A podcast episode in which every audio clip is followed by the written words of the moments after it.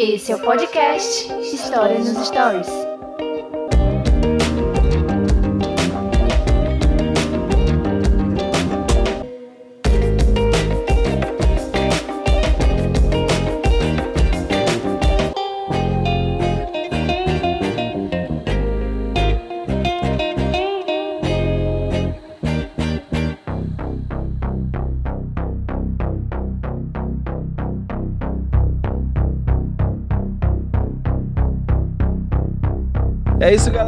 Seja bem-vindo esse é o podcast História dos Stories.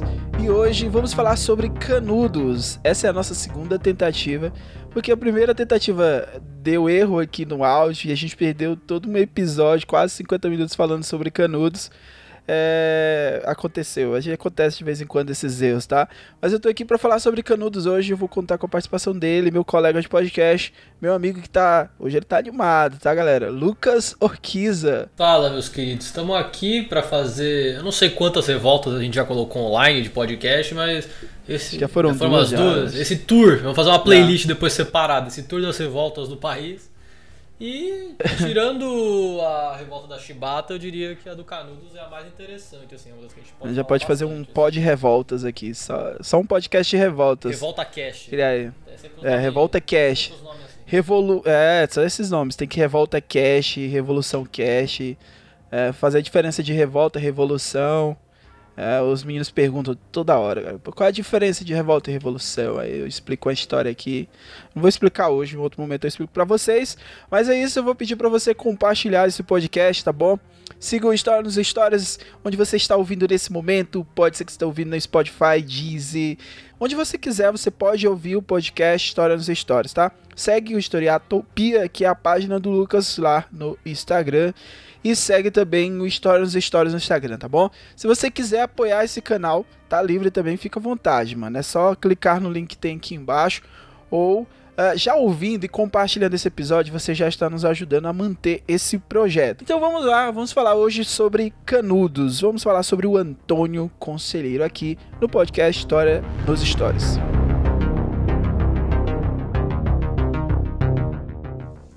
Compadre Lucena, vou lhe dizer. Sou nego 13 de maio. Quase 50 anos debaixo de corrente. Fui liberto duas vezes. A primeira pela princesa Isabel. A segunda pelo meu bom pai conselheiro. E agora vai ser a terceira. Porque Deus não tarda e vem me tirar dessa miséria. Vou em paz. Pois eu também quero dizer, compadre, que hoje está sendo o dia mais feliz de toda a minha vida. Nós quatro aqui mostrando pra essa mundiça que tem homem que eles não dobra, que homem não é gado, que com nós não adianta nem grito nem chicote. Meu coração pediu para brigar. Briguei. Meu bom pai, conselheiro, me botou na porta do céu. Eu só tenho que lhe agradecer. Louvado seja nosso Senhor Jesus Cristo. Para sempre seja louvado tão bom Senhor.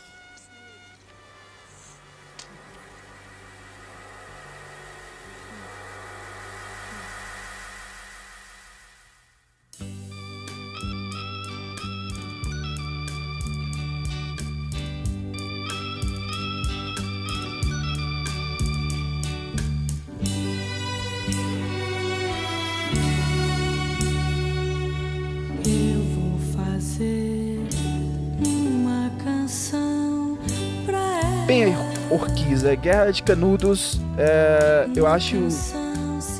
Cara, se hoje alguém pudesse fazer um filme sobre essa história, ele tinha um roteiro pronto. Porque é algo que beira Tarantino, sabe? Eu acho que o Tarantino podia fazer um filme sobre a Guerra de Canudos.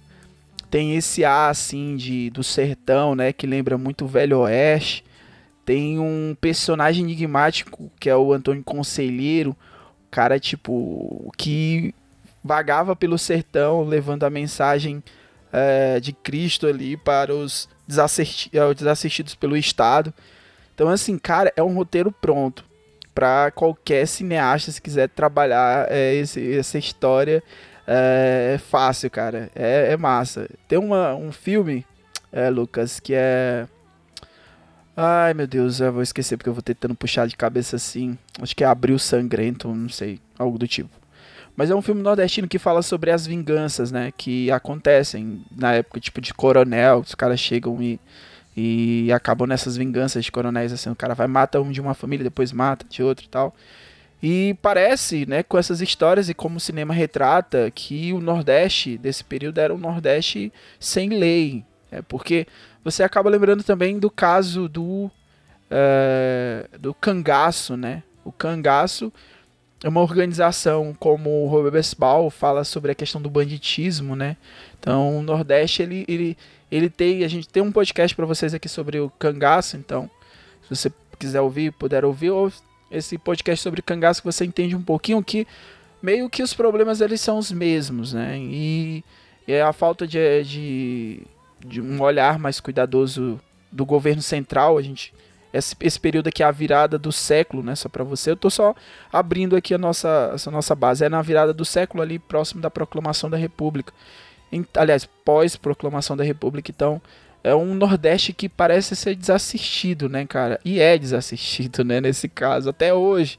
Mas nesse período nasce esses caras, né, que, que se apoiam justamente na necessidade da população, né, Lucas?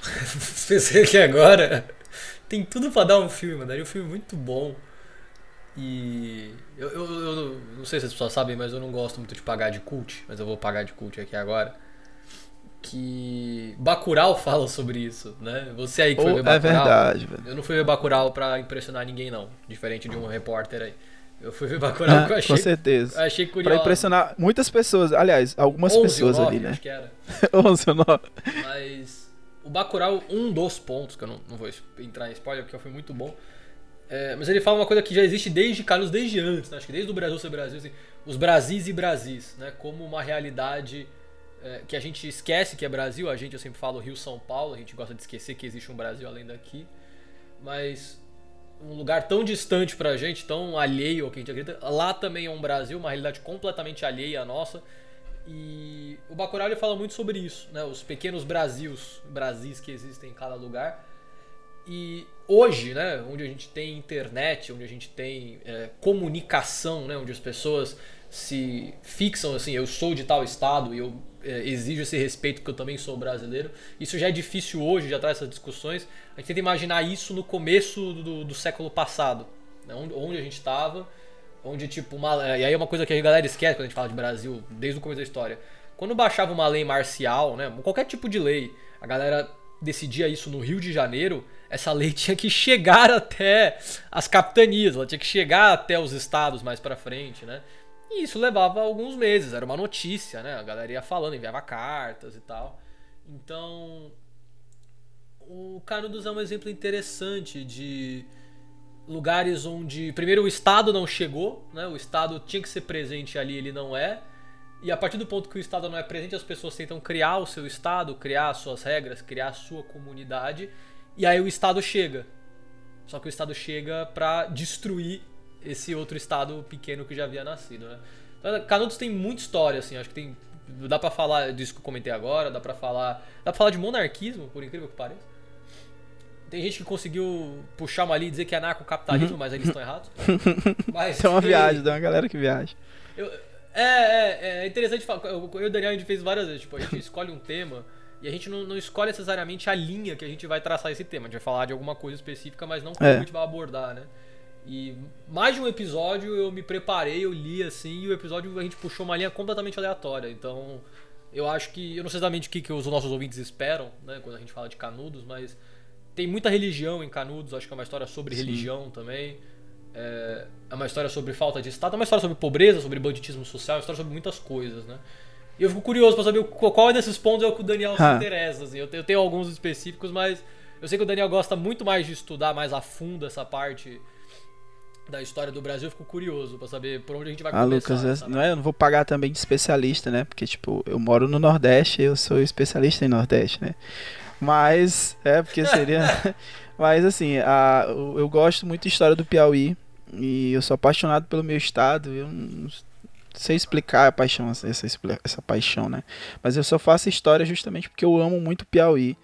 E eu já viajei em muitas cidades aqui do Piauí. Então, é, aqui o Piauí, ele é, ele é uma divisão, assim, geográfica, questão de clima. Porque eu moro na capital, uma das... as- a prim- é, fica brigando ali com Cuiabá, né? Entre as capitais mais quentes do Brasil.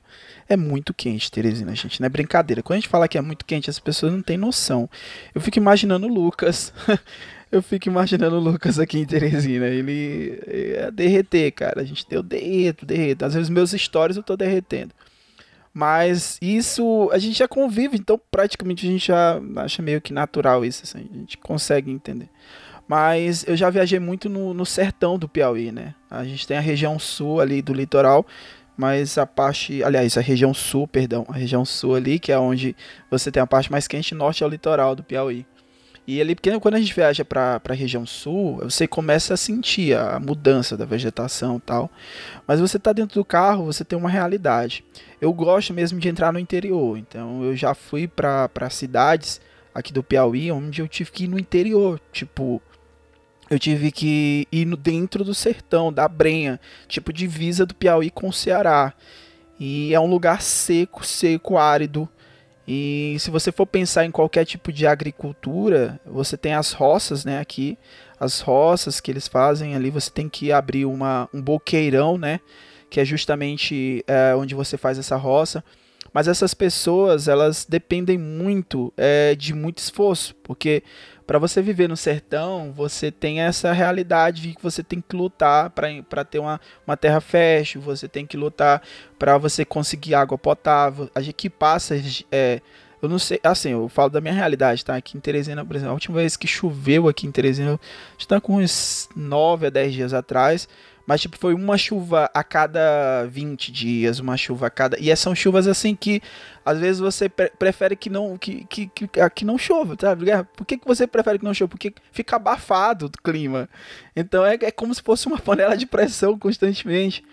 E aí imagina para esse sertanejo, e, e, muitas das vezes eu penso nisso, Lucas, eu digo assim, cara, eu tô reclamando porque eu tô em Teresina, tô aqui no meu apartamento cobertinho de boas, Uh, mas o cara que tá lá no sertão, ele precisa dessa chuva, porque essa chuva indica para ele esperança de, uh, de que a roça vai vingar, entendeu? Às, às vezes, eu, eu, acho interessante que eu estou falando assim pro Brasil todo e isso me deixa, eu fico muito feliz do, do podcast dar certo e tá dando certo, porque eu comunico com pessoas de, com várias realidades, né, do Brasil.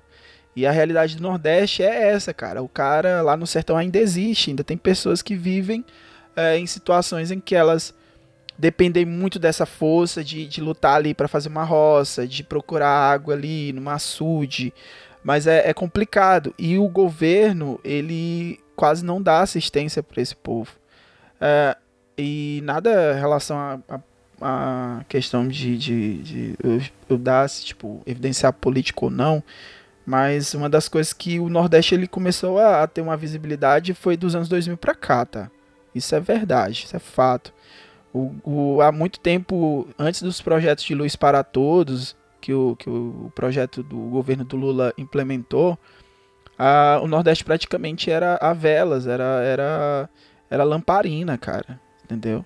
Eu chegava. Minha casa da minha avó fica no interior de, de uma cidade próxima daqui de Teresina. E a nossa realidade lá era lamparina, era você ter uma lamparina em cada canto da casa e, e as informações que chegavam até ali na ao, a minha avó ali em casa era através de um rádio de pilha. Né? E tinha uma bateria. Meu pai, Lucas, ele tinha uma eletrônica numa cidade próxima daqui de Teresina. E ele tinha. Ele, olha só o que, que ele fazia nessa eletrônica. Ele recarregava bateria. Sabe bateria de carro? Essas baterias do carro. As pessoas utilizam essa bateria do carro para gerar energia na casa. Então as pessoas levavam a bateria para o meu pai, ele botava para carregar na cidade e o cara levava essa bateria para o interior daqui do Piauí para passar, sei lá quantos dias, três, quatro dias, o cara pagava para recarregar uma bateria, né? Porque uh, o Estado não se preocupava em levar energia para aquela região, porque não era, não ia gerar nenhum tipo de lucro. Na verdade, para alguns é, políticos era um gasto desnecessário, porque eles pensavam assim, pô, vou levar energia para quê? Para o interior. E depois do Luz para Todos é que a luz chegou aqui em muitos pontos. E por que, que eu estou fazendo essa volta toda? E eu acho necessário.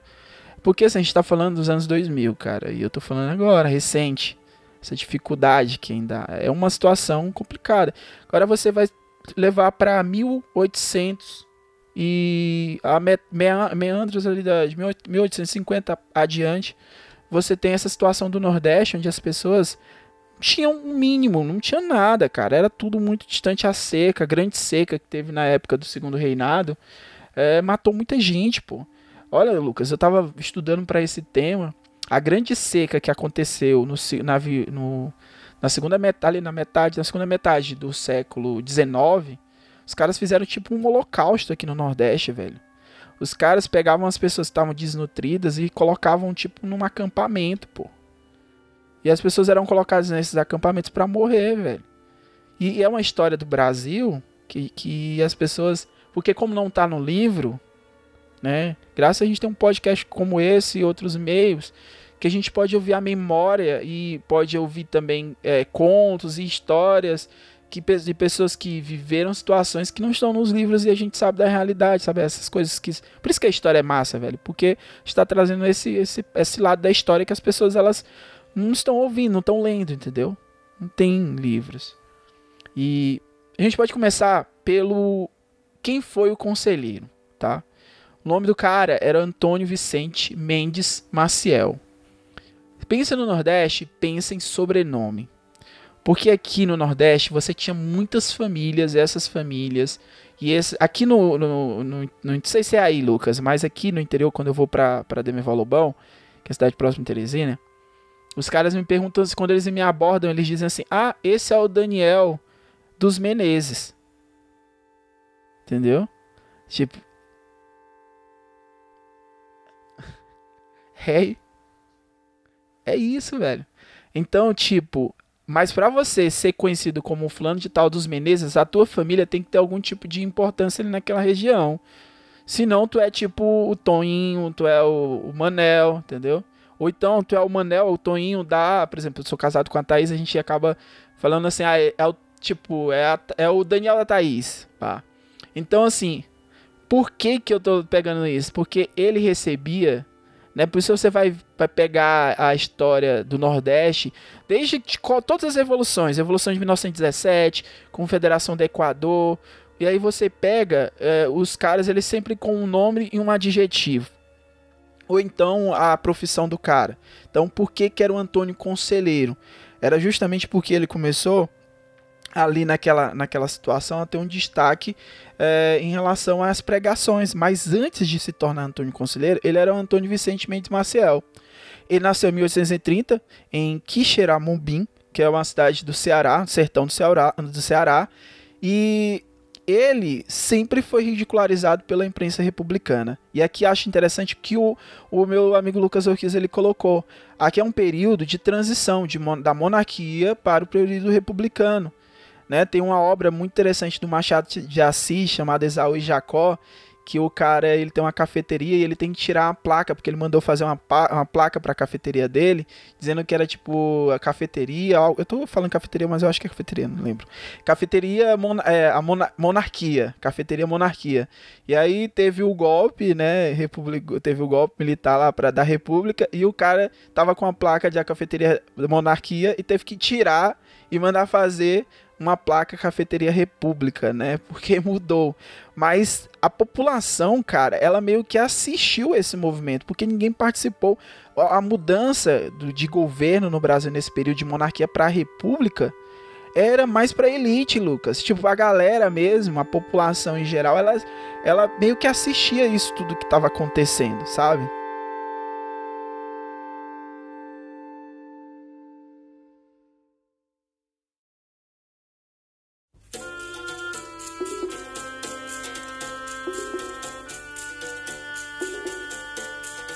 Não, é interessante. É, o Antônio considera um personagem muito curioso, né? É, tem um pouco disso assim. A primeira vez que a gente ouve, a gente tem uma imagem dele, quando entra na faculdade, ele fala assim: Cara, não deve ser nada a ver. Eu acho que é uma pilha de escola, né? Mas o. E na verdade é uma mistura dos dois, né? A gente vai. A gente mistifica um pouco alguns personagens da história. Mas o que eu acho curioso é. Vou falar uma pira muito anti-faculdade anti de história aqui, historiadores, finge que eu não tô falando isso. Mas é interessante como parece que é natural em que em alguns lugares, em alguns momentos, nasçam esses líderes, né? Essa galera aparece e, e como se fosse. Era necessário haver um líder pra gente ter o que viria a ser Canudos. E parece que foi uma coisa orgânica, que se não fosse o Antônio, em algum momento surgiria outra pessoa, né? É, enfim, parece que não tem nada de natural, tá? A história não é natural, um conceito criado. Mas eu acho curioso como ele, ele é do conselheiro, uma parte meio religiosa, junto com uma, um pouco de líder, né? Acho que tinha. Talvez ele não se entendesse como um líder, mas a liderança estava ali, né?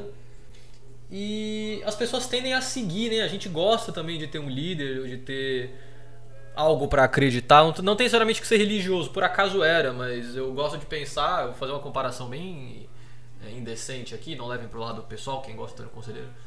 Mas quando a gente estava aqui no Brasil alguns anos atrás, né, é, na época do impeachment e dessas coisas, a direita ela se reuniu em torno do Sérgio Moro. E, e a gente tem esse lance de tipo, o cara era um advogado, né, na verdade era um juiz que estava ali, e de repente tinha, tipo, balão dele na rua, ele recebia flor, ele ganhou biografia, ele era chamado de herói, né? A gente tem esse desejo, parece, de querer que as pessoas sejam exaltadas e acreditar que tudo será resolvido. É, tudo será resolvido com uma pessoa. Né? Tanto que é, usar o termo herói para ele, mas é isso, a gente gosta de depositar nossas esperanças num líder carismático, né? Me parece uma coisa interessante da humanidade. E Antônio Conselheiro que acabou sendo um desses. Assim, acho que ele fez um bom trabalho, apesar de tudo. Acho que ele lidou bem com, acho que ele lidou bem com a fama. Mas é curioso como parece que nasce, né? Porque assim, desde jovem ele foi incentivado pelo pai dele a seguir a carreira sacerdotal. Tipo assim, ele, ó, você vai ser padre, pá. E assim, era uma das últimas, únicas maneiras de você ascender socialmente no Nordeste, alguma das poucas maneiras, é você indo para um convento, para ser padre ou algo do tipo, porque era algo muito complicado? E aí lá ele teve o, o privilégio, porque é privilégio, né? Aprender a ler e a escrever. A educação era elitizada ao extremo, entendeu? Então era. E na igreja era pregado latim, né? Então ele aprendeu latim, ele trabalhou como comerciante, ele tinha que se virar nos 30, ele era professor, ele era caixeiro. Caixeiro é aquele cara que que sai com uma caixinha é, vendendo produtos, Elixir, vendendo é, vários produtos. Tem um produto aqui chamado Doutorzinho, que é tipo uma pomada que passa para essas coisas. E ele era escrivão de paz também. Então ele era, ele como sabia ler e escrever, ele acabava se destacando. Então, para o pai dele, para a família dele, ele era alguém que poderia né, ter um destino diferente. Só que é, ele percebeu que a religião podia levar ele para outro caminho, né? E que influenciar toda a vida dele, né? Ele recebeu uma influência na época de um padre muito conhecido no Nordeste, que era o padre Ibiapina, né? Esse padre Ibiapina acabou também influenciando um outro padre super conhecido aqui no Nordeste, que era um padre político, né? O padre Cícero, que tem peregrinações para para visitar o Padre Cícero ali no Ceará. E ele era o Padre Biapina, acabou influenciando muitos padres para o evangelismo, né? O que seria o evangelismo é a pregação do evangelho é, para que as pessoas possam se converter.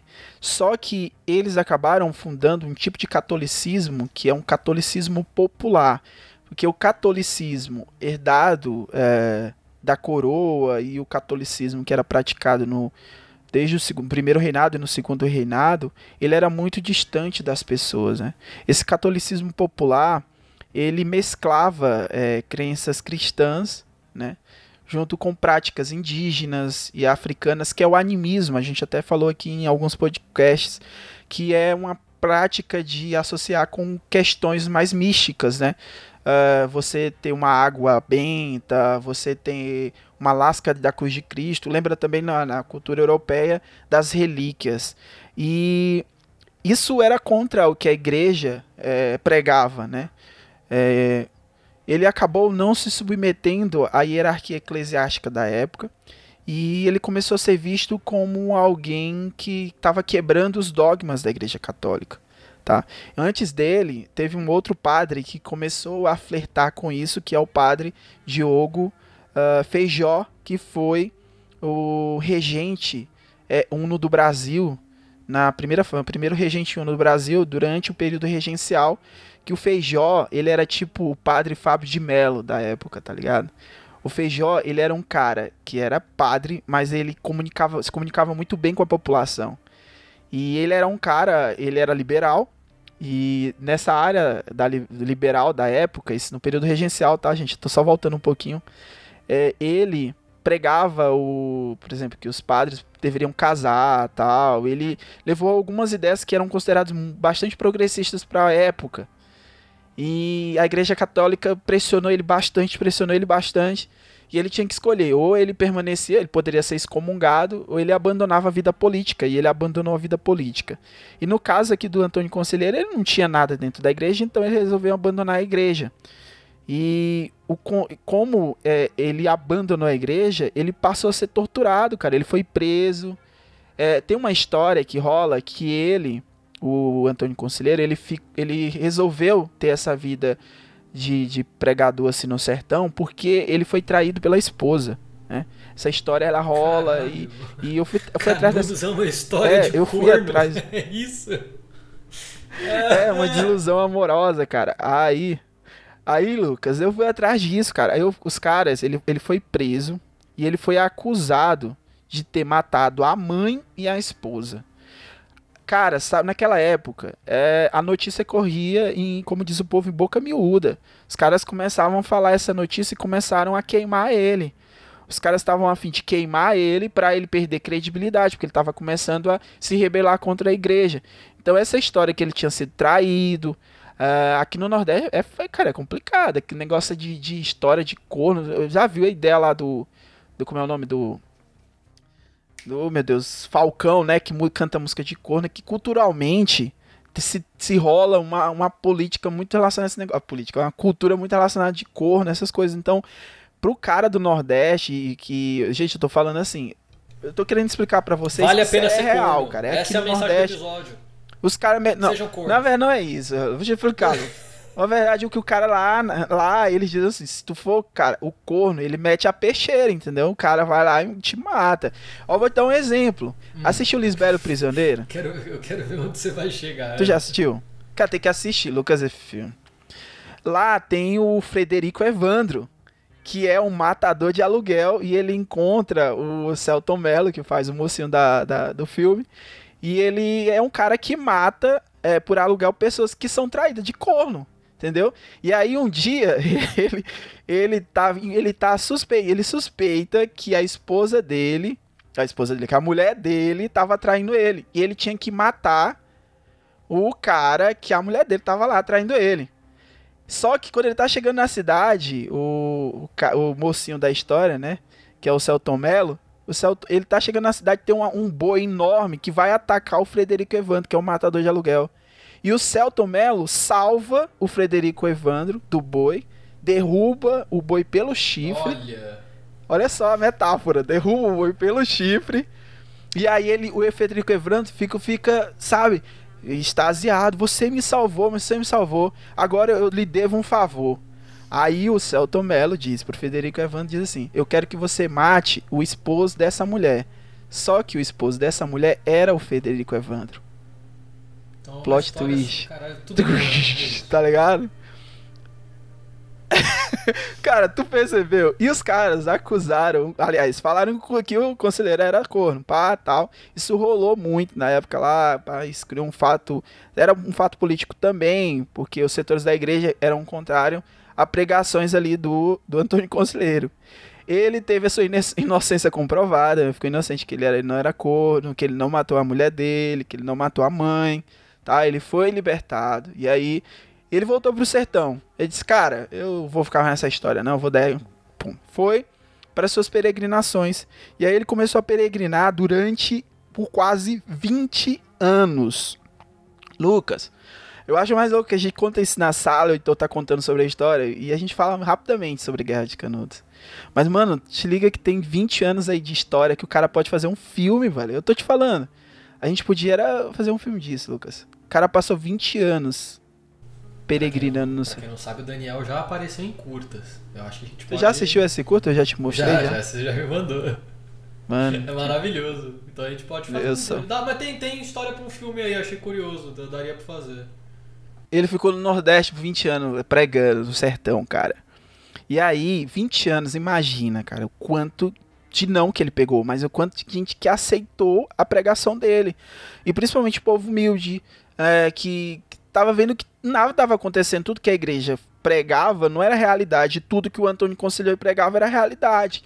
Então, assim, o Antônio Conselheiro, junto com seus fiéis, eles começavam a, é, a guardar alimento e, e dar alimento para as pessoas. A igreja pregava que, ah, que você tem o pão da vida, Cristo é o pão da vida. O Antônio Conselheiro, olha, Cristo é o pão da vida e tá aqui comida, mano. O cara comia, o cara ia se alimentava. E ele percebia que quem estava ao redor do Antônio Conselheiro vivia bem. E, e perceberam também que, assim, cara, esse é um cara cabeludo, barbudo, é a imagem de Cristo. E aí nasce esse mito do messianismo, a visão do Antônio Conselheiro como Messias. E ele montou uma galera, uma pancada de galera, e ele olhou pra toda aquela galera e disse assim: Cara, se eu ficar rodando aqui no, de- no deserto por muitos anos, não vai dar certo. Eu vou montar, eu vou montar um lugar. Ele recebeu umas terras por doa uma doação de um, de um fazendeiro que era seguidor dele, doou esse espaço de terra, tá? E fundou em 1893, né, junto com os seus seguidores, o povoado de Belo Monte. E é uma coisa louca, é, é, Lucas, porque eu, eu, a- é, aquela visão quando a gente a está estudando na escola, eu, na história, a gente pensa assim, pô, cara, por que, que todo mundo se ajuda, entendeu? Sabe, por que, que a gente não compartilha? A gente, a gente anda, a gente, cara, o- é o simples, mano. Se a gente, se, ao- ao- olha, o, o conselheiro, ele fez isso. Ele, pô, cara, vou compartilhar o que a gente tem aqui. Era só isso, cara. Era só isso que o povo tava sedento ali. E aí ele cria essa comunidade em que ele une as questões religiosas e dogmáticas da igreja, porque lá nesse nesse povoado você não podia beber. E, e no Nordeste a pinga é é quase água, tá ligado? É que a galera toma pinga mesmo assim, é pancada. E ele dizia o seguinte, cara, tu quer vir pra cá, tem que abandonar os prazeres dessa vida. Então, tipo, ah, é, é, os- os prazeres mudando, que ele falava, o prazer mudando, você tem que abandonar a pinga. E o cara, ele abandonava a pinga porque ele pensava, pô, eu vou pra lá, nem que o cara se brenhasse lá no mato escondido do Antônio Conselheiro, mas ele ia pra lá. E aí começou a montar, começou a surgir esse povoado, cara. Era meio. Era católico, né? Não era protestante. Sim, era Pô, católico, era católico. E essa parte. ah, como que eu vou explicar isso? Essa, essa- é, é porque assim, tem várias pessoas que são católicas não, não praticantes, tem vários tipos de formas de você expressar sua Sim. religião, né? Mas era essa linha do catolicismo, né? De é, não, não, não pecar os prazeres da carne, né? Abrir mão do álcool, abrir mão. Sim. Eu acho isso curioso. Que é, não sei, quando você imagina o tamanho, de, a proporção que isso tomou, né? Eu imaginava que fosse uma coisa mais. É mais liberal não é a palavra que eu quero, mas assim, uma coisa não tão rígida. Não tão rígida, É, entende? e, e não, né? Na verdade tava tudo bem. é, Tinha até essa parte. E é curioso como também a, é, as pessoas acabam indo atrás dele por uma questão de fé. Né? Tem, tem vários. Não só por uma questão de fé, que de fé é importante, mas a gente vai ver quando cresce, né? Quando toma outra proporção inimaginável, é, como a fé se mistura com. Eu quero ir pra lá, eu quero me aproximar dessas pessoas para ter uma condição de vida melhor. Mas essas coisas estão misturadas, né? Um pouco de, de esperança, as pessoas muitas vezes vão na igreja para continuar tendo sua esperança e a sua fé em Deus. E tem toda uma comunidade em torno da igreja, né? Tem a bandinha da igreja, tem é, a galera que faz pastel e fica do lado de fora, a quermesse, né? Vai gerando uma microcomunidade em volta da religião. E muitas pessoas acabam, né? É isso, a, a vida dela depende é, religio- religiosamente da igreja, mas o financeiro acaba dependendo, ela cria uma família, ela cria amigos, né? Coisas pessoas que iam na igreja para fazer amigos, para se divertir, né? E tudo bem que não tem o álcool, nem a parte legal, Mas eu conhecia gente, eu conhecia gente que a- enca- encarar a igreja como um, um É. ambiente de socialização, né? Isso é muito curioso. Eu, eu assim, eu, eu, eu vou pra igreja, né, cara? Eu sou, eu sou um cara. Porque assim, eu, eu já acho que até expliquei pro pessoal, e às vezes é muito confuso pras pessoas pra explicar. Mas é que é o podcast, dá pra explicar. Eu sou deísta, então eu, eu acredito na figura de Deus e, e eu acredito que cada um pode é, imaginar, imaginar Deus como quiser. Isso é, é, Lucas, tu imagina Deus como tu quiser, é tua responsabilidade, se tu crê ou não em Deus, ou tu imagina ele da- de qualquer forma. Mas eu acredito que cada um cria um Deus pra si, né? É, e eu, por ter essa visão deísta, o mais próximo que eu tenho é dos protestantes, né? Eu acompanho, tô no movimento, acabo tendo... Hoje o protestantismo, ele tem muita loucura, muita loucura mesmo, como qualquer religião. Mas tem uma galera que já despertou para a ideia de que a religião, ela não é o fim, entendeu? A, reli- a religião, ah, que se- a igreja, ela não é o fim disso tudo, entendeu? A igreja é simplesmente como você bem é, como tu colocou bem, eu vejo a igreja como um lugar de socialização, entendeu? Como qualquer outro lugar para socialização, mas ali as pessoas vão cultuar, né? E é como no candomblé, é, o cara que vai pro candomblé, ele vai cultuar a sua religião, ele tem um local onde ele pode compartilhar a religião dele e ele pode ali socializar, como o cara que tá na igreja católica, eu vejo assim, mas não é todo mundo que vê, tá? Essa visão do René é, a é uma galera que eles querem separar, né? Eu sou um cara que eu acho que quanto mais próximo, melhor, entendeu? Quanto mais eu puder ouvir é, da, da tua experiência, sabe, Lucas? Quanto mais eu ouvir tua experiência, mais eu posso agregar pro meu conhecimento de vida, tá? É isso. E aqui nesse ponto, o que o, Antônio Conselheiro, e a gente tem que ficar atento a isso, era que era uma comunidade católica, mas era uma católica popular, porque para o catolicismo ele não era visto como católico, ele já já estava fora, mas ele via como algo católico, sabe? Ele via isso. E, e ele não deixa de ser revolucionário. Porque em meio de toda essa situação, dessa conjectura social, política econômica que o, que o Brasil estava vivendo naquele momento, ele tinha uma mensagem de libertação para o povo. Libertação do quê? Era das amarras ultra-religiosas. está falando de um Brasil, cara, que os caras eles viviam uma religiosidade. A, a gente até uma, uma diferença. Você ser religioso, né, e viver na religiosidade. Você vive para a religião e não por aquilo que você acredita, sabe? Por aquilo que você prega. O que o Antônio Conselheiro ele tava tentando era quebrar essas amarras. Então assim, pô, cara, o povo tá cativo. Ele dizia o seguinte, ó, essa liberdade que a princesa Isabel ela apregoou, naquela época as pessoas é porque a gente, uma outra coisa que eu quero trazer aqui é que quem o agente do momento vê a princesa Isabel, né? O cara tá vivendo aquele momento, vê a princesa Isabel assinar ah, que todo mundo é livre, que não há escravidão no Brasil. Você pensa, ela assinou, ela foi a pessoa. Mas depois você vai pegar o histórico e você vai entendendo que desde 1850, com a Lei Eusébio de Queiroz, os caras estavam arrastando essa decisão e ela e foi uma medida política, foi uma medida política hum, da, da Isabel quase assim de tipo, eu tenho que fazer alguma coisa senão a gente vai cair, né? Gente, a, a noção que vocês dão de procurar assim, o, o, o Deodoro era amigão do Dom Pedro II. Os caras, eles tomavam chá juntos, entendeu? É tipo, eu tô trocando uma ideia com o Lucas aqui agora, aí 18 horas eu dou um golpe de estado e tiro ele do poder. Por causa de que alguém era corno. Sei- ah, também. agora essa história tem que me explicar quem era corno aí nessa história aí. Eu não sei, eu agora eu PT desses caras. É, é, não, é, é, ah, é muito bom, muito bom. Eu vou, falar, eu vou deixar esse dia pra gente contar da, da República, que essa merece contar mais por Cara. cima, tá? A grosso modo, por cima. Chegaram Ah. pro Marechal e falaram o seguinte, Marechal, é, sabe aquele seu rival de infância? Ele tinha Hum. um rival de infância que ficou com uma mulher que, era, que ele queria muito. Então imagina aí que você era criança aí, o Robertinho, ele ficou com a Luaninhazinha quando vocês tinham 14 anos. Nossa, remo... tipo esse esse coração rem- cheio de remorso, hein? era, Antigo isso aí. era um, era um rival da juventude, né? Naquela época a galera tinha essas piras, né? De resolver as coisas com, com um duelo, sei lá. Então era um rival de juventude que ficou com o amor da vida dele e ele perdeu essa batalha. E virou um político esse cara também e falaram assim, então, sabe quem que Dom Pedro vai dar o cargo importante da vez ali? É pro cara que não botou mulher de Eita. infância lá.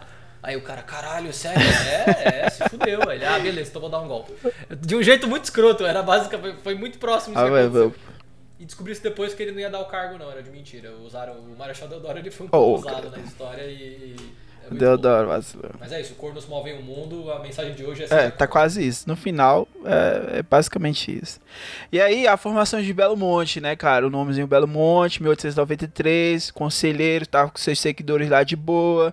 Tinha um, um rio, né? O rio é, Vaza Barris ali tranquilo, que dava a parte da, da água pra eles. O início da construção do povoado. A galera, olha só, eles viviam num sistema de opressão, porque o cara trabalhava numa terra que era cedida por um fazendeiro e ele comprava tudo numa quitanda que era do fazendeiro, então ele trabalhava pra, só para sobreviver. Então era isso. Então quando eles foram pra comunidade, os caras recebiam um terreno, um lote de terra, um, um espaçozinho de terra ali, constrói a tua casa e vive aqui. Tudo que você plantar, tudo que for produzido, vai ser dividido aqui pra todos. Tem um celeiro, né? Esse celeiro é onde fica ali o depósito ali de tudo. Se você precisar é só chegar e avisar, você pega o que você ali tiver o que precisar, tá? E aí começa é, dessa forma, né? O Canudos, ele é justamente porque na região era tinha um candeiro de pito, que é um tipo de vegetação, e eles faziam também cachimbos, né? Candeiro de pito, pito é dessa madeira, o cara faz. Não sei se vocês já viram cachimbo, né? Eu tô falando uma coisa muito específica. Mas minha avó, cara, era, era uma cachimbeira. Minha avó é uma cachimbeira de responsa, sabe, Lucas? É, mas minha avó, mano, ela é uma cachimbeira que ela tem um canto do quarto dela que ela. A minha avó é massa. Eu chego no quarto dela até hoje. Ela tá lá no canto das- do quarto, acocada, sabe, de cócaras. Eu chamo a cocada aqui no Nordeste. Ela tá acocada de cócaras no canto, fumando cachimbo saci. O, o, o cachimbo saci, Lucas, ele é o fumo, fumo, ultra, ultra, ultra fumo, cara, sabe? É aquele fumo mesmo que tu tá fumando mesmo ali, é o, o- sabe? A parronca mais do, do mais extremo possível. Ela tem quase 80 anos, cara. Ela nunca parou de fumar e tá viva. Ela, ela acaba com o Ministério da Saúde. Ela destrói qualquer propaganda do Ministério da Saúde, velho. Disso, A, a minha avó, ela é. ela- eu acho que ela tem. não, gente, não. Não fume. Não fume. Mas minha avó. Você Mas minha avó, velho, deixa eu te falar, tem que esconder ela, porque se o Ministério da Saúde bater lá, ela quebra qualquer. Que ela, a minha velha, ó, minha velha, minha avó é velha. Minha velha, minha velha, Ai, cara, é engraçado. Então é esse, canudeiro de pito, gente. É que bota no, no cachimbo pra fumar, tá? E aí as pessoas trocam aquilo. Tem algumas pessoas que não trocam e usam por anos, né? Porque até entupia aquilo ali. E aí na virada do século XIX para o século XX, o Nordeste, cara, tava vivendo uma crise de miséria, fome, seca, superexploração, só aquele combo, combo desgraça, sabe? Que é miséria, fome, seca e superexploração. E aí os moradores que viviam ali no, no povoado de Belo Monte, eles eram mescla, eram um mesclado de muita coisa. Tinha povos indígenas, que eram os. Ali eram os povos indígenas chamados de é, quiriris, que eram a galera mesmo assim da, da pesada, a galera mesmo que, que ia pro embate. Os escravos libertos, que não queriam voltar para nenhum tipo de julgo, sem terra, pequenos lavradores, tá? Ex-prostitutas, ah, tem esses detalhes, eram ex-prostitutas e ex-cangaceiros, porque lá no Belo Monte você não podia é, continuar tendo a profissão de prostituta e nem brincar de roubar as pessoas. O conselheiro, ele era, era- ele era caxias em relação a isso. É interessante, é, só para dar esse gancho, é, a igreja fala um pouco sobre isso, como a igreja não, não é uma regra, mas a religião muitas vezes ela é o refúgio das pessoas que são excluídas socialmente. É muito interessante, né? E como Canudos, tanto pessoas por falta de oportunidade, como a gente falou, pessoas pobres, mas pessoas que. é, o Canudos atraía muito ex-cangaceiros que queriam algum tipo de salvação religiosa e melhores condições de trabalho. E, e como você falou, a prostituição era proibida, era algo que você julga muito, a sociedade julga moralmente a prostituta. E lá era um lugar de perdão também, né? De novo, a igreja acolhendo. é, a igreja, eu vou começar a falar religião, que eu acho que é melhor, né? A religião acolhendo essas pessoas que a sociedade negou, né? Bem interessante.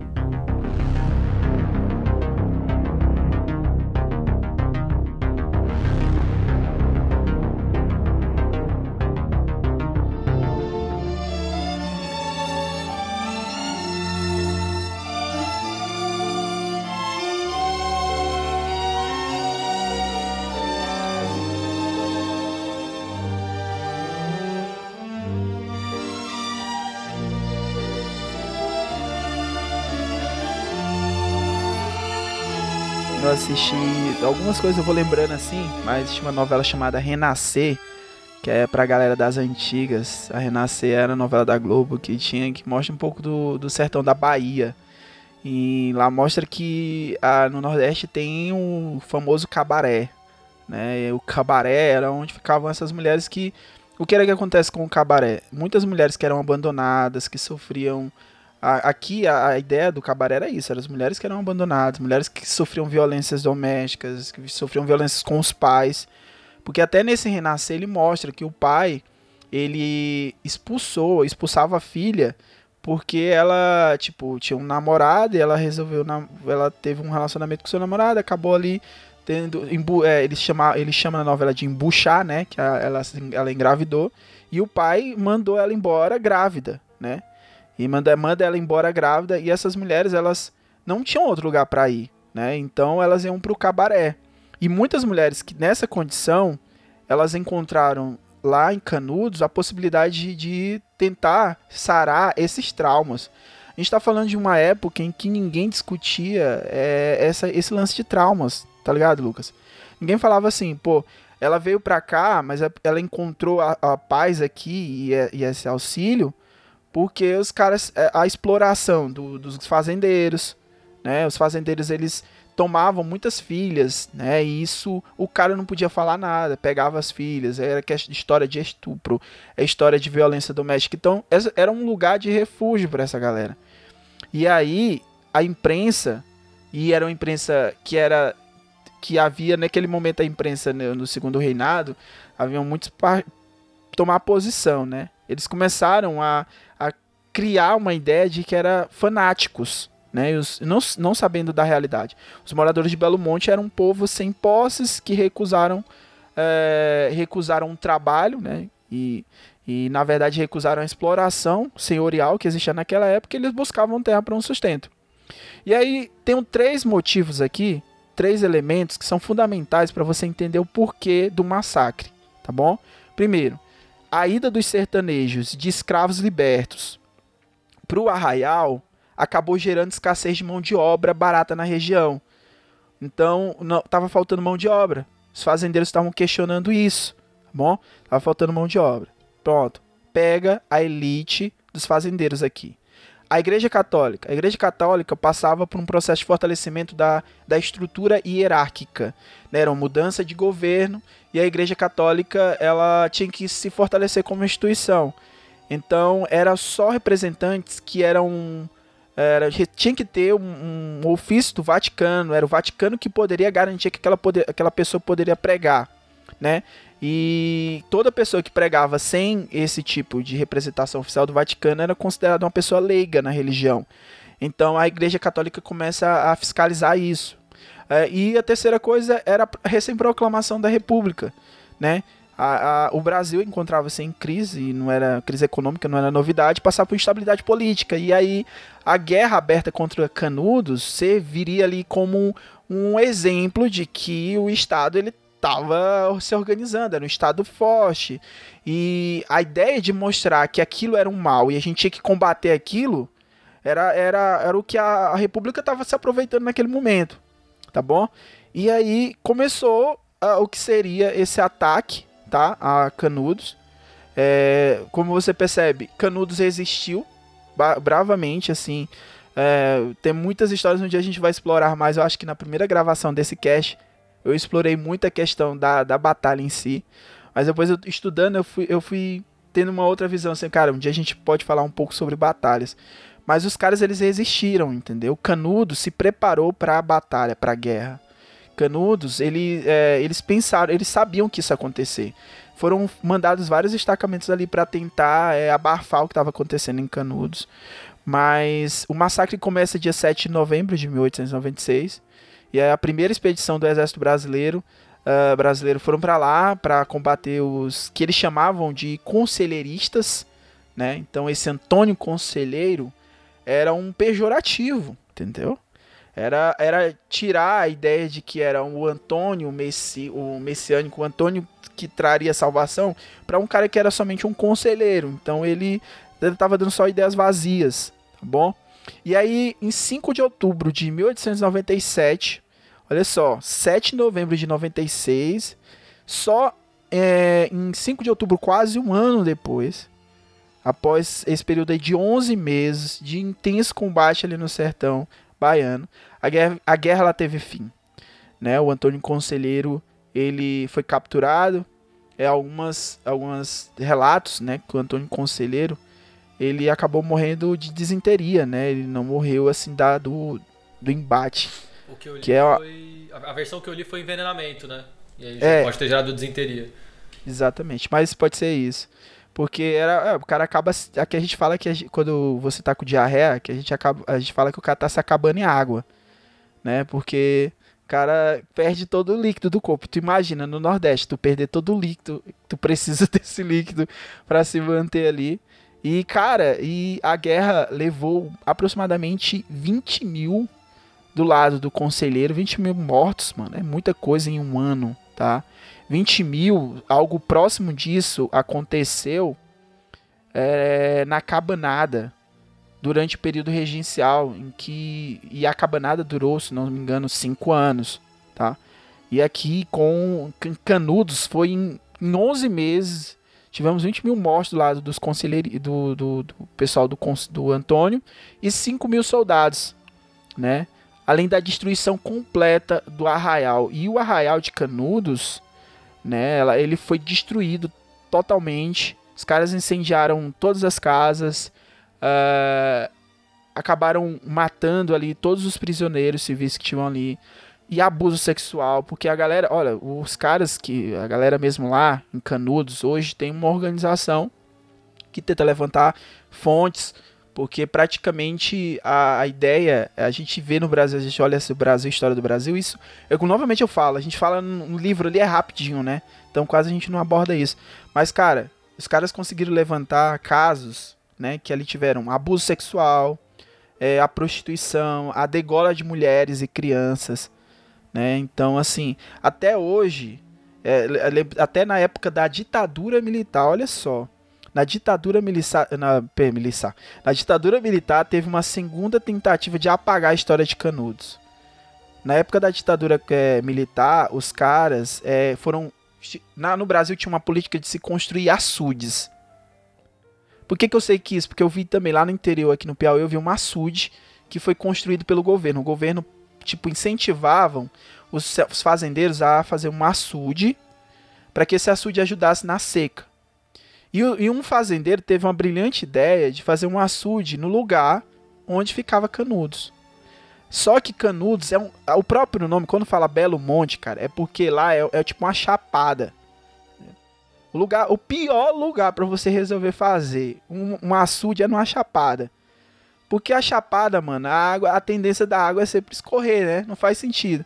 Mas o cara resolveu fazer esse açude lá. E o cara praticamente destruiu qualquer tipo de possibilidades de você encontrar é, fontes históricas ali naquela região. Tipo, acabar com a região. E daí foi a segunda tentativa de acabar com a região.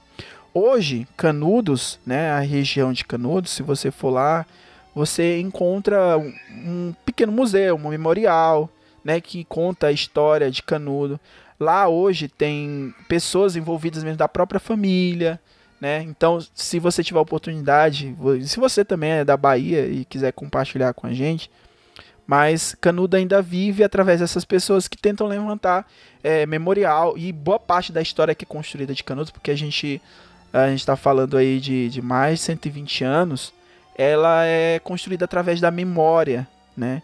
Então, muito importante também para a história, porque a gente trabalha não só com fontes documentais ou visuais, mas trabalhar também com a memória, que é importantíssimo para que histórias como essa de Canudos elas Interessante, eu não lembro permaneçam vivas, né, que a gente gravou esse episódio, mas você falou da batalha, é verdade, né? É, então, isso acaba entrando no que é ser historiador que a gente fala, né? A gente escolhe um pouco do enfoque, que é o que eu falei. A gente vai falar de Canudos, a gente pode falar de qualquer coisa. A gente falou de religião, a gente falou de desigualdade social, a gente falou de algumas coisas específicas, né?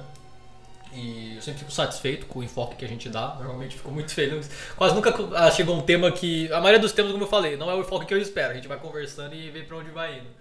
Mas nunca fiquei decepcionado. Acho que hoje também não, não é o caso disso, assim. E como eu falei no comecinho, quando a gente fala do. o Estado nunca deu suporte para essas pessoas, né? O mínimo. Essas pessoas criam algo para se sustentarem, né? Até o momento que isso cresce, vira um Estado paralelo, né? Um Estado à parte. E a primeira vez que essas pessoas têm contato com o Estado é com, uma, é com guardas, né? É com a parte militarizada do nosso Estado que vai lá para matar ou para prender elas. É uma relação que eu vejo muito na favela de hoje em dia, né? Falando essa discussão de que a favela ela vive alheia à nossa sociedade, né? Então, se o cara quer trabalhar, o cara tem que descer a favela para ir para a cidade, entre aspas, né? Os ônibus não sobem a favela. Tem favela que nem asfaltada é. A, a favela é muitas vezes dominada pela milícia. E quando que uma pessoa da favela vê alguém que representa o nosso estado, representa o Brasil?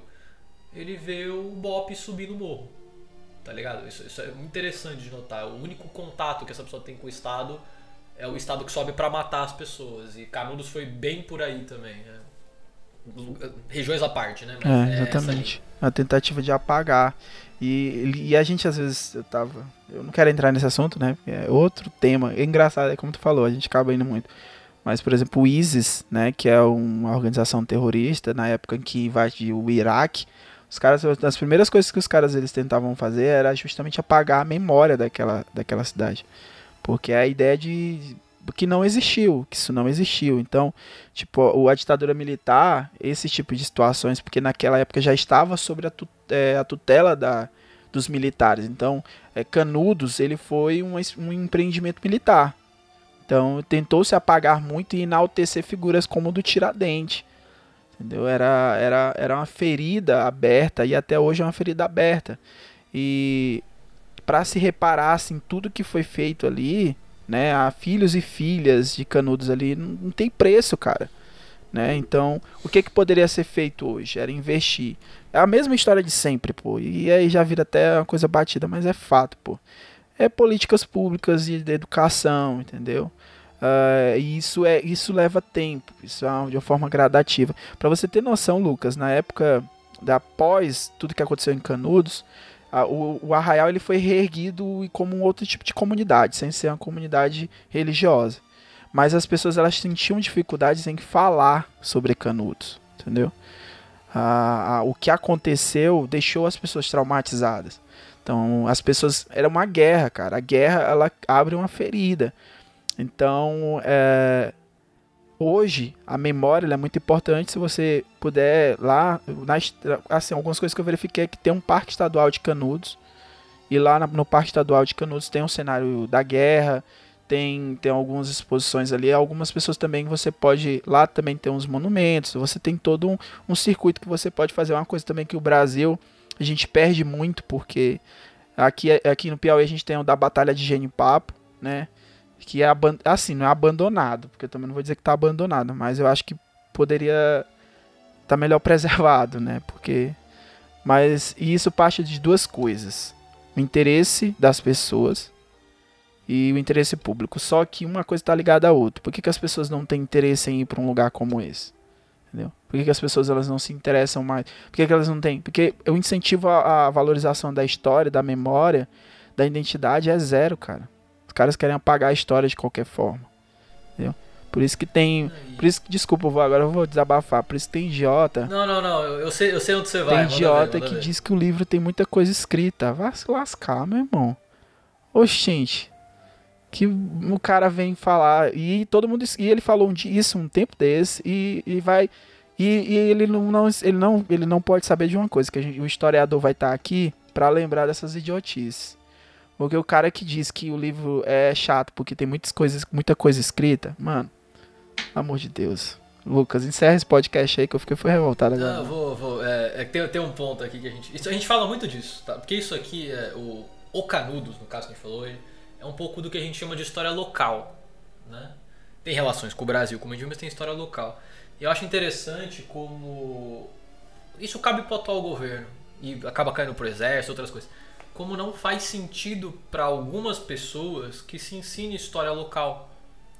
Porque quando a gente ensina canudos, as pessoas vão se identificar, e sentir as que moram na região ou próximo, né? Ou o Daniel que gosta muito do estado dele. É, pro, pro governo federal, pro estado Brasil, você não pode se sentir mais o seu estado do que brasileiro, né? E eu me sinto mais paulista, sendo babaca à parte. Eu sei que o Daniel sente que ele pertence, ele gosta muito mais do estado dele do que necessariamente do país, né? Isso não é bom do ponto de vista governamental. É uma, uma parte mais ampla, dizendo assim, né? Então a gente tem esse problema de tentar homogeneizar as coisas, né? Um problema que eu, uma grande vantagem do Enem, que é a grande desvantagem também, é uma prova do país, nunca vai cair história da região no Enem. O Enem tem que ser uma prova para o país, né? E a globalização eu acho que acaba colocando isso assim, a gente tem que a gente tende a ter o mesmo sotaque, a gente tem que ter o mesmo gosto de música. No, e no país inteiro, no, no, país como o Brasil, o sotaque, o gosto de música, a comida, tudo isso é do Rio São Paulo. Né? A gente exporta isso. Então, a dica que eu dou para todo mundo, assim, aprenda a história local. Na melhor das hipóteses, aprenda a história do seu bairro, mas se não der para fazer, mano, pesquisa a história da sua cidade. Pesquisa a história do seu estado. Seu estado tem uma história do caralho. Todo estado tem uma história do caralho. Uma história muito específica que só você vai aprender aí, entendeu? Eu gosto muito que o Daniel tem esse projeto de falar da história do Piauí. Tipo, vamos levar a história do Piauí. Eu quero falar disso, as pessoas têm que saber disso. E as faculdades da região tentam ajudar, né? Tipo, pedindo isso em vestibulares. Mas eu sinto que é uma tendência que a gente está indo contra. Eu sinto que cada vez mais a gente tem a história do Brasil e voltamos ao Bacurau. Olha, eu sou, eu sou o Ouroboros, eu volto. Eu, a cobra morde a ponta da cauda ela volta. Eu adoro esse conceito de ciclo, o cinema fala disso. Bacurau é de, perfeito. A gente, tem um, a gente sempre teve, a gente nunca deixou de ter a, a, o objetivo de apagamento histórico. O Brasil nunca deixou de ter isso. Mas eu sinto que a gente está fazendo mais. Né? E hoje a gente tem comunicação, a gente tem vídeo, a gente tem tecnologia para todo mundo falar assim, mano, eu tenho uma história. Essa aqui é a história do meu bairro, essa aqui é a história da minha cidade, essa aqui é a história do meu estado.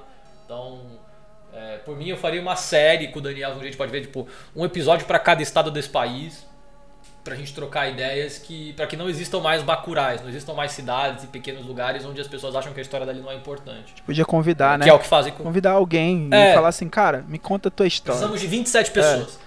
Uma de cada estado. Me conta a história do teu estado aí, cara. Me conta. Mas conta da. E... Me conta o que tu acha, senhor. Conta do é, seu, jeito. jeito. É, conta de uma pessoa que mora aí. E é um pouco sobre isso, assim. É Vamos ressaltar as histórias que. A Canudos é lembrado por um massacre. Né? Essa é a parte triste, né? Eu não quero conhecer um estado, conhecer uma região por causa de um massacre. Eu quero conhecer pelas coisas legais que tiveram lá, né? Infelizmente teria que acontecer um massacre pra gente saber essa história. Então deixo a dica para vocês. Mandem pra gente também. Eu acho que é que a gente podia um dia tocar mais ideia, assim, de vamos descobrir o nosso país de novo, entendeu? Então, vamos fazer. Eu gosto muito de revoltas, porque tem essa parte da história local. E vamos trocar mais ideias sobre isso, assim. E por fim, né, o historiador. Nosso trabalho é não esquecer e sempre relembrar as pessoas, assim. Por isso que eu acho que é isso aí, cara. Então. cara, é isso aí, cara. Eu gostei dessa ideia agora, Lucas. Ó, velho. Essa ideia de ouvir a história é massa, cara. Memória. Mas é assim, o nosso podcast a gente vai conversando e é mais um bate-papo e a gente vai puxando aqui. Pode ser que a gente tenha esquecido de alguma coisa que você acha depois isso é essencial. Cara, participa, manda mensagem, tá? Divulga. Muito obrigado por compartilhar sempre. Abraço e até mais no podcast História nos Histórias. Falou!